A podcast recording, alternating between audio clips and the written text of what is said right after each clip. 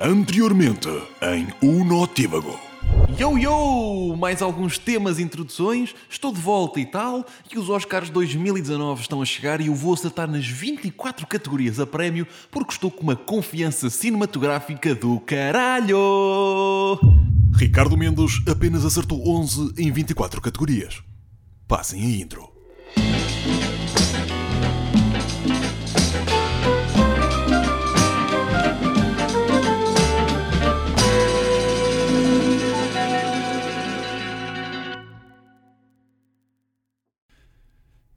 Portanto, olá pessoas, e então?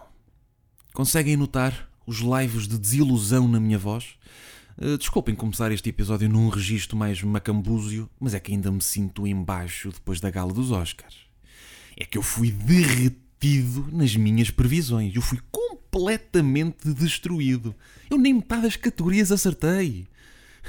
E o pior é que este resultado em nada muda o futuro deste podcast. É, Não se inseriu em nenhuma categoria de castigo barra desafio que eu delineei no episódio anterior. Não sei se se lembram, se vocês não ouviram, vão ouvir depois. Pá, isto basicamente foi uma mini sodomização, se, se é que se pode falar de mini eh, em sodomização, eh, por parte da academia. Eu, eu fui enrabado pela academia. Aqueles cabrões, eu nunca mais joguei isto. Podem ter a certeza. Eu nunca mais joguei esta cena das apostas com filmes. Nem com desporto, não dá. Perco sempre. Perco sempre.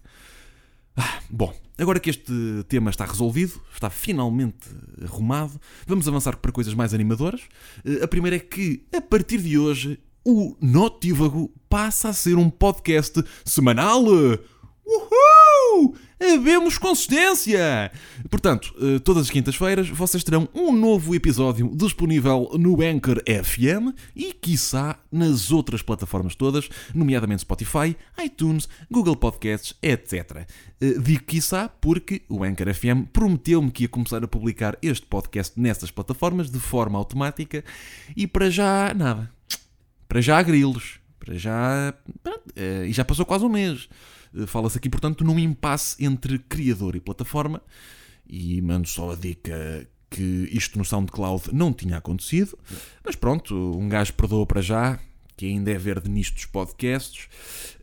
Hum, ah, antes de avançar com temas propriamente ditos, tenho que referir um podcast, é verdade, mandar aquele shout-out pela nobreza de ter sugerido o Notívago como um podcast a checar. E por isso, muito obrigado, André Melão. É verdade, para quem não sabe, o André Melão é meu colega de ofício, eu digo isto entre aspas, eh, no que toca ao YouTube. Eh, Foi das pessoas que eu mais gostei de conhecer pessoalmente graças ao YouTube, e eu e ele fazemos parte da velha escola do digital. Isto pode parecer eh, contraditório associar velha escola ao digital, parece uma coisa mais recente, mas tendo em conta que o YouTube tem mais de 10 anos, pá, é plausível. Eh, e pronto, foram bons tempos, bons tempos de YouTube indie, digamos assim. Eh, e então ele falou de mim e deste podcast no seu podcast Calvície and Hobbies e agora aqui um pequeno momento para parabenizar André Melão por este nome fenomenal. A meu ver, o melhor nome de podcast Tuga, pois é. Eh, ele de facto padece de calvície e fala dos seus hobbies, para não falar do claro trocadilho com a mítica dupla Calvin and Hobbes. Uh, Deixo-vos a sugestão, uh, no final deste episódio vão ouvir Calvin and Hobbes, um, até porque André Melão tem uma voz que parece, digamos, uma espécie de almofada sonora, uma, um nenufar uh, de voz, sabem? Aquela. É, é reconfortante mesmo. Uh, só para concluir, ah, ele num episódio, Ih, isto é, muito, isto é muito giro. Ele num episódio em que fala deste podcast contou uma história, para mim, uma memória, do dia em que eu e ele e mais uns youtubers fomos fazer laser tag em Leiria. Ora, eu nunca tinha feito laser tag, só sabia o que era por causa, na altura do. Do How I Met Your Mother. Uh, Era aquele jogo com armas a laser que o Barney jogava contra putos, não sei se lembram, se nunca viram, pá, whatever, vão ao Google e pesquisem. Uh, E eu era aquele gajo que, que dizia: epá, eu se um dia experimentar isto, vou arrebentar com tudo, vou ser ganda boss. Bem, o que eu não tive em conta é que era um jogo de equipa em que a distinção, pelo menos naquele espaço, em que a distinção se fazia através de cores luminosas em constante movimento num espaço todo escuro. Eu sou daltónico. Para mim, o verde e o vermelho naquele cenário eram quase a mesma cor. E como na guerra, em caso de dúvida, é tudo inimigo, eu disparei para tudo o que se mexia sem discernimento nenhum. Eu, eu era o Rambo. Parece que havia três equipas, eu fazia parte de uma equipa sozinha. E eu disparava para tudo. Resultado: obtive menos 25 pontos. Malta, eu repito, menos 25 pontos. Eu acho que na altura foi um recorde negativo naquele espaço. Eu tornei-me no pior jogador do mundo a laser tag e eu pensava que me tinha corrido bem. Depois vejo o placar e constato que joguei pior do que as pessoas que nem sequer jogaram. Ok? Eu joguei tão mal que quem não entrou teve melhor nota que eu. Enfim, uh, valeu pelas vivências, uh, fui muito feliz nessa fase, foi uma, foi uma boa experiência, ao menos posso contar isto agora em podcast. Enfim, uh, bom, vamos aos temas? Vamos. Ora bem, para hoje trago o meu posicionamento intelectual e existencial no mundo. Isto pode parecer um bocado deep, se calhar vai ser daqui, daqui a pouco. Então é assim. Então não é que eu na semana passada fui apresentador das Jornadas Nacionais de Ciências Biomédicas? Basicamente aquilo foi um evento de três dias que reuniu alunos de todo o país de ciências biomédicas ou de um curso equivalente eh, e teve, entre muitas atividades, uma data de palestras tipo TED Talks. Um, e a minha função, entre outras, era a de introduzir os oradores, os que iam falar. Uh, portanto, eu acabei por assistir a praticamente todas as palestras. Agora, qual é o problema disto? O problema é que eu percebi-me de que não percebo um caralho disto. Eu descobri que não sei nada de nada. Tudo bem que as palestras eram direcionadas para pessoas que passam anos a estudar teorias moleculares e as biomedicinas desta vida. Pá, mas eu esperava entender que 10% do que foi dito. Nem isso.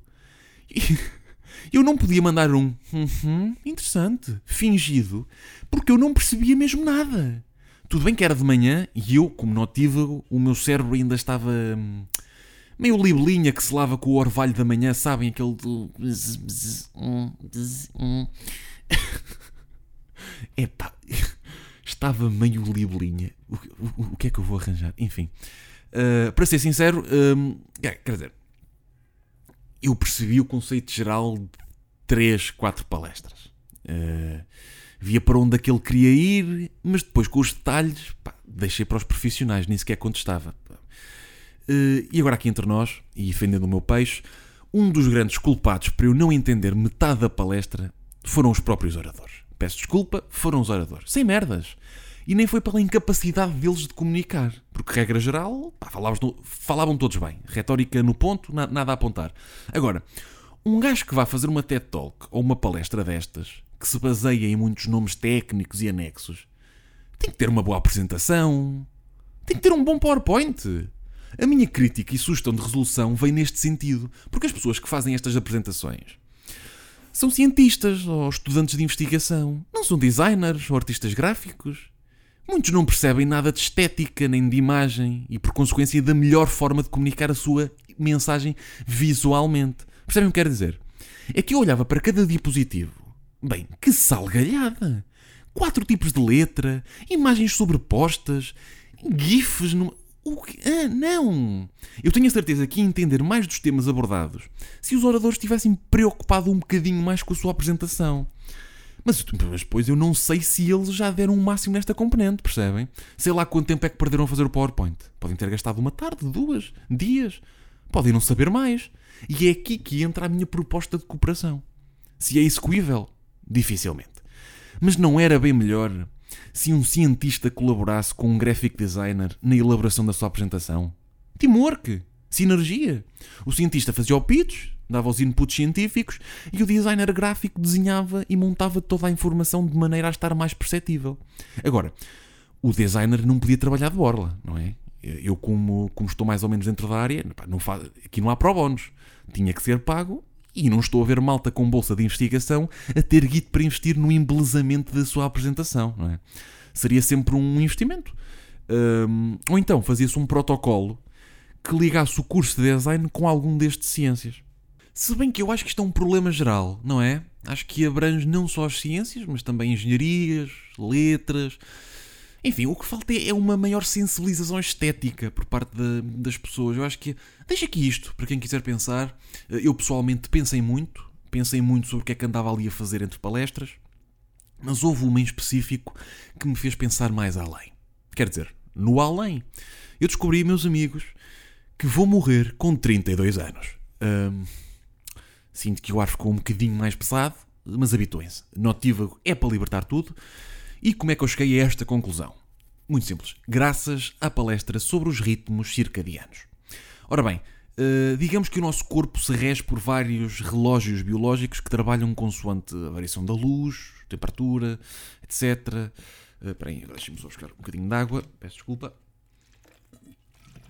Ok. Ou seja, o nosso corpo está construído para acordar de manhã, viver de dia e dormir à noite. Uh, a luz uh, solar entra no, nos nossos globos oculares, globos, nos nossos globos oculares, e é como se fosse um despertador de, do resto do corpo. Agora, uma pessoa como eu, que se deita às 5, 6 da manhã e depois acorda às 3, 4 da tarde, às vezes mais cedo, não toma o pequeno almoço, come de noite, basicamente todos os sistemas que. Todos os. basicamente todos os sistemas que regulam o corpo ficam desorientados, não é? ficam um bocado à nora. Ocorre, portanto, a desregulação do ciclo circadiano. E eu sempre pensei que se ao menos dormisse o mesmo número de horas, que saía mais ou menos ileso deste modo de vida. Mas não. Quer dizer, eu lá no fundo sei que isto não é saudável, ok? Mas, mas, também não me disseram que a incidência de cancro em corpos com desregulação circadiana era muito maior. Para não falar de outras consequências. Mas quando lês cancro num slide com um conjunto de condições que já tens, pá, ficas no mínimo preocupado. E lá estava eu na palestra, a olhar para aquilo e a pensar: bem, estou fodido. É, por enquanto, um gajo ainda é jovem e consegue adaptar-se ao estilo de vida sem grandes repercussões. Daqui a uns anos, não. Ou eu mudo e deixo de ser notívago e acabo este podcast, ou então continuo por vocês. E o podcast não morre, mas este guerreiro sim, daqui a uns tempos. Pode ser que assim o podcast chegue ao topo do iTunes ou alguma coisa do género. É que a brincar, a brincar, isto massacra um gajo. E se já for tarde demais? Não é? Às tantas tive apendicite porque o meu apêndice, do estilo de vida que levo, ficou todo fodido. Será? Eu que fiz exercício durante praticamente toda a minha vida. É que um gajo começa logo a desconfiar de tudo. E depois, quanto menos percebemos disto, maior é a nossa insegurança. E se uma apendicite fez-me o que fez, que já foi bastante, eu não quero imaginar um cancro. Por falar na apendicite, uh, já, e para uh, tornar isto um bocadinho mais leve, já viram o meu vídeo novo? Não? Não? Então, malta, chama-se Às Portas da Morte e fala sobre a minha recente experiência de apendicite, quase peritonite, quase morte. Deviam todos ver, uh, aconselho. Uh, não por ser uma obra exemplo com uma grande mensagem, mas porque dei muito de mim e demorei ainda algum tempo a fazer aquilo. É o mínimo. Um, mas sério, vão ver. Uh, eu, para esta parte, não sei se falava do processo de criação do vídeo, porque até teve alguns desafios, ou de um pouco mais da minha experiência no hospital. Acabei por escolher esta, esta segunda, porque acho que tem um pouco mais de sumo. Não quer dizer que no outro episódio vá falar do processo criativo de um determinado vídeo. Uh, atenção, não vou contar nada que esteja no vídeo, é tudo material extra, por isso considerem-se uns abençoados. Um, ora bem, Sabem que foi com a minha primeira, sabem que foi com a minha primeira cirurgia no remoto ano 2005 que eu ganhei pavor a agulhas, mais especificamente catéteres. Não sei se conhecem. Uh, e então não é que a enfermeira que me calhou em 2005 para me meter o catéter tinha que ser logo a mais incompetente de todo o hospital de Aveiro? Arrisco-me dizer de Portugal. Malta, foi uma experiência traumatizante.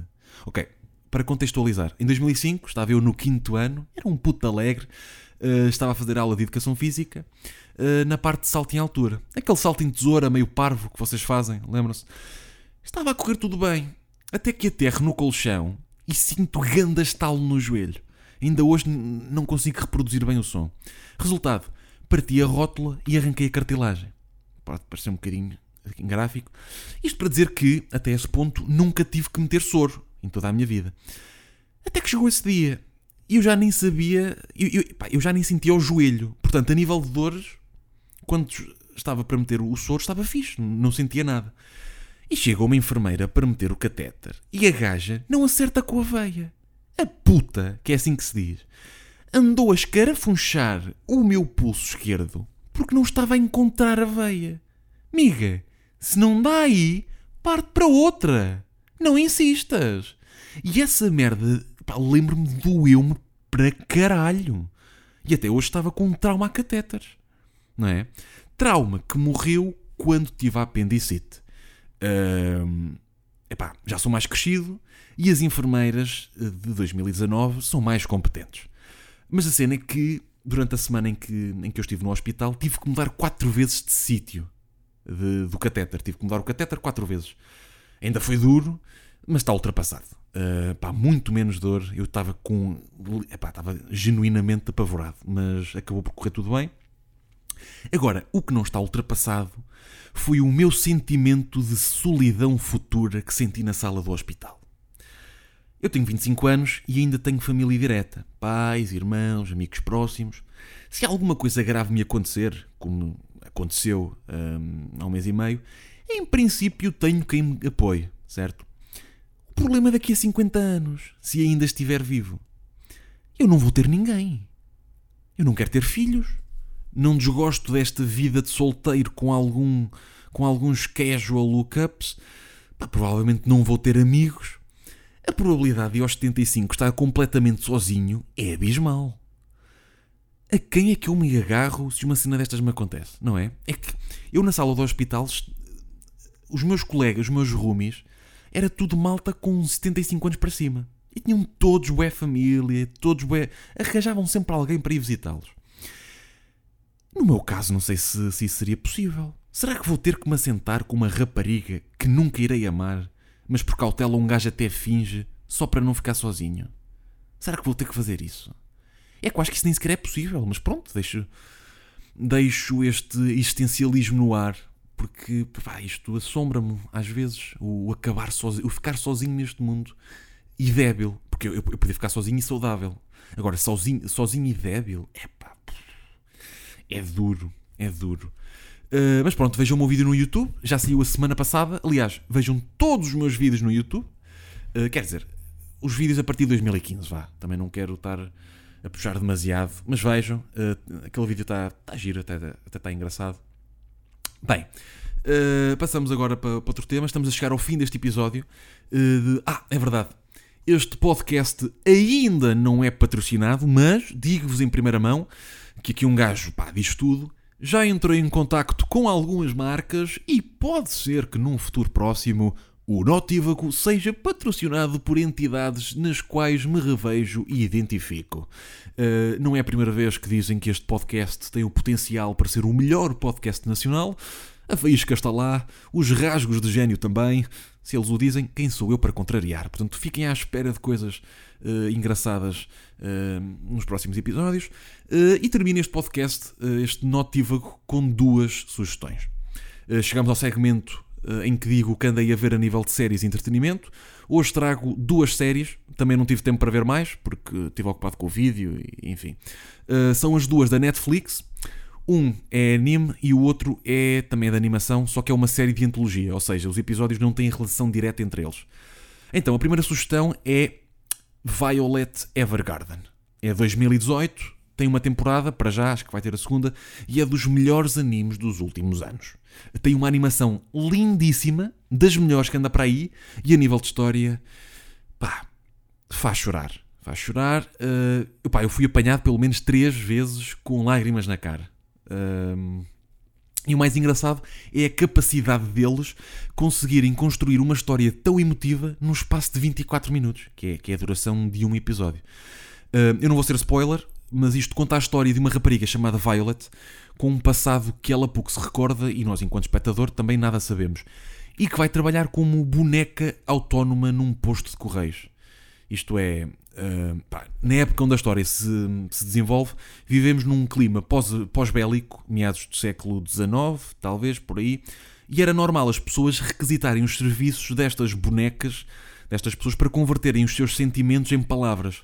Basicamente é a indústria do ghostwriting, do, do escrever por alguém, mas no contexto de cartas para os entes queridos. Uh, o problema é que a personagem principal, a Violet, não sabe expressar os sentimentos para o papel.